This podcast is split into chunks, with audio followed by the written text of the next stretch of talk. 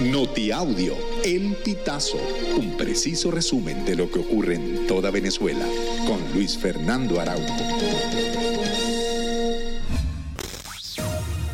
Amigos, bienvenidos a una nueva emisión del Notiaudio El Pitazo. A continuación, las informaciones más destacadas.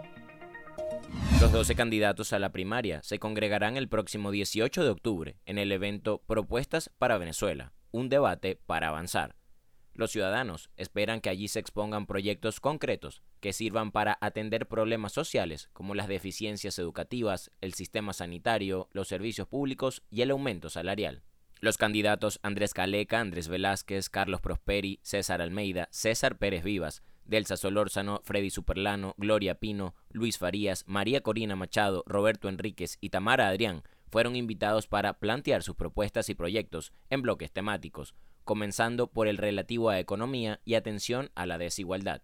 Este debate se llevará a cabo el próximo 18 de octubre a las 7 de la noche y será transmitido por el canal oficial del evento en YouTube.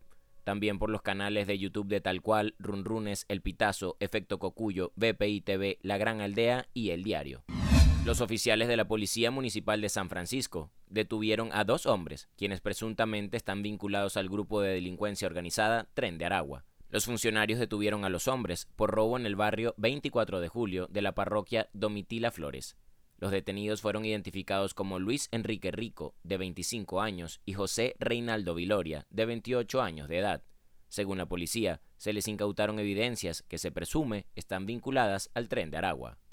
El primer Congreso de Salud Mental para la Comunidad Venezolana en Diáspora se celebrará este sábado 14 de octubre.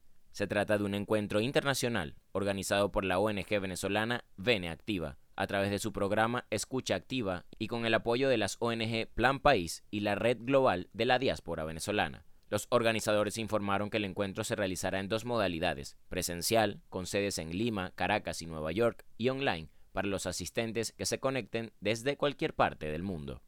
Un gol de volea de Eduard Bello a los 85 minutos de juego le sirvió a la Vino Tinto para empatar 1-1 como visitante ante Brasil. Este resultado fue la gran sorpresa de la tercera fecha de las eliminatorias para el Mundial 2026, ante la audiencia de la Arena Pantanal de Cuyabá, que quedó en silencio con la anotación del venezolano. Venezuela llegó a cuatro puntos y el próximo martes se enfrentará a Chile en el Estadio Monumental de Maturín.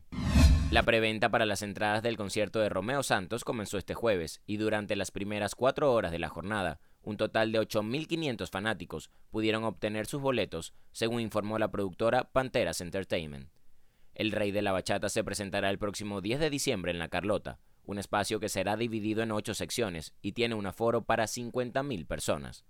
La comercialización de estos tickets fue realizada en menos de 5 horas y cuyos precios van desde 40 hasta 750 dólares de forma presencial.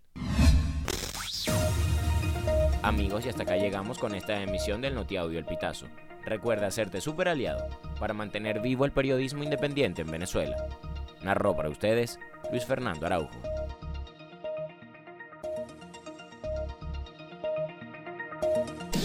Estas informaciones puedes ampliarlas en nuestra página web elpitazo.net. También recibimos tus denuncias vía SMS o WhatsApp a través del 0414-230-2934.